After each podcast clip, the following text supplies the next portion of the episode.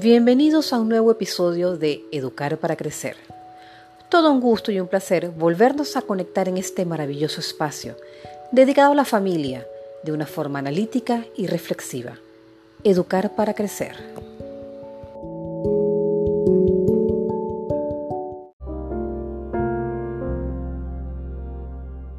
Sentimos miedo, terror, pánico. No podemos respirar ante una situación en específico. Perdemos el control de nuestro cuerpo y no sabemos cómo actuar ni qué hacer para calmarnos. Esta descripción corresponde a una sensación llamada ansiedad. La ansiedad es básicamente un mecanismo defensivo. Es un sistema de alerta ante situaciones consideradas amenazantes. Es un mecanismo universal. Se da en todas las personas. Es normal, adaptativo, mejora el rendimiento y la capacidad de anticipación y respuesta. La función de la ansiedad es movilizar al organismo, mantenerlo alerta y dispuesto para intervenir frente a los riesgos y amenazas, de forma de que no se produzcan o se minimicen sus consecuencias. La ansiedad nos empuja a tomar las medidas convenientes, ya sea huir, atacar, neutralizar, afrontar o adaptarse según el caso y la naturaleza del riesgo o peligro. El peligro viene dado por la obstaculización de cualquier proyecto o deseo importante para nosotros, o bien para la degradación de estatus o logros ya conseguidos. El ser humano desea lo que tiene y quiere conservar lo que tiene. La ansiedad, como mecanismo adaptativo, es buena, funcional, normal y no representa ningún problema de salud. Sin embargo, en algunos casos, este mecanismo funciona de forma alterada, es decir, produce problemas de salud y en lugar de ayudarnos, nos incapacita.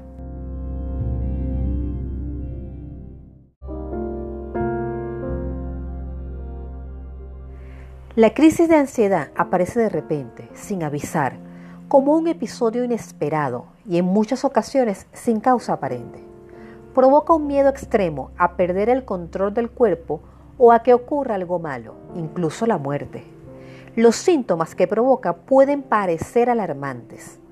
La crisis de ansiedad empieza con un cuadro de palpitaciones, mareos, náuseas, sensación de asfixia o dificultad para respirar.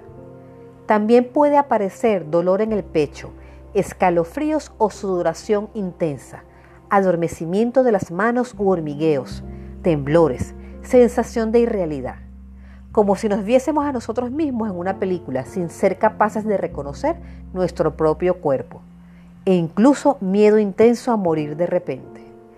El cuadro puede ir empeorando por la propia angustia.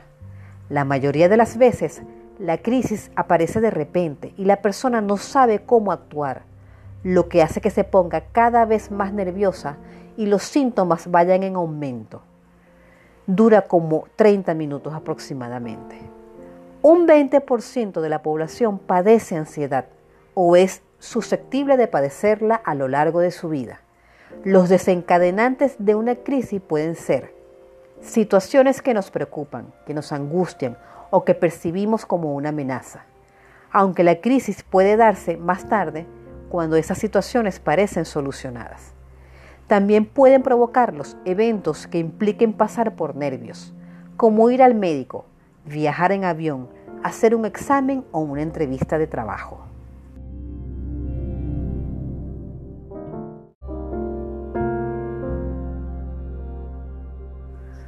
Controlar la respiración ayuda a recobrar la normalidad. Intenta distraer tu atención hacia algo diferente a lo que está sucediendo. Por ejemplo, Ayuda a pensar en algo que te resulte agradable o en un lugar bonito y relajante. Trata de recordar que los síntomas son una reacción al estrés. Repítete que las reacciones de tu organismo no son amenazantes ni peligrosas. Procura controlar la respiración todo el tiempo posible. Cuando la respiración se hace consciente para nosotros y se acelera, se produce lo que se conoce como hiperventilación eso lleva a un desequilibrio entre la cantidad de oxígeno y la cantidad de CO2, aumentando mucho el primero y disminuyendo enormemente el segundo. Intenta respirar de forma consciente. tomando y soltando el aire de forma controlada y despacio. Esto mejora la situación. Fruncir los labios como intentando soplar una vela puede ser útil. Además, respirar dentro de una bolsa de papel durante unos minutos es efectivo para algunas personas. Si conoces alguna técnica de relajación, ponla en práctica. Si la crisis le sucede a otra persona, si es posible, túmbale o siéntale. Desabróchale la ropa que le pueda oprimir para disminuir la sensación de ahogo.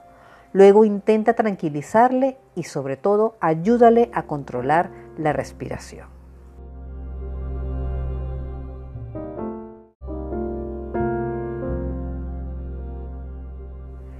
Si alguna vez te ha pasado esto, es importante informar al médico.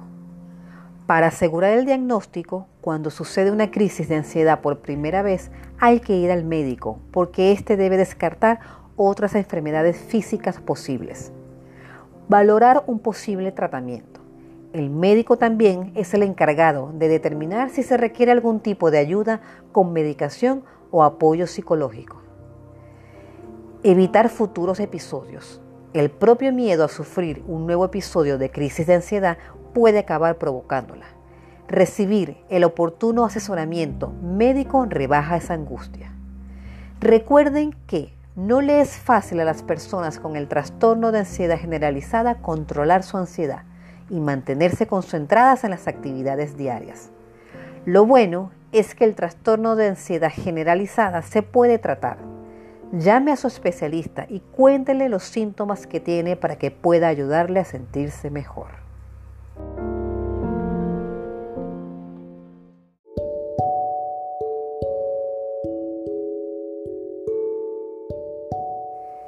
Educar para crecer. Nos volveremos a conectar en nuestro próximo episodio.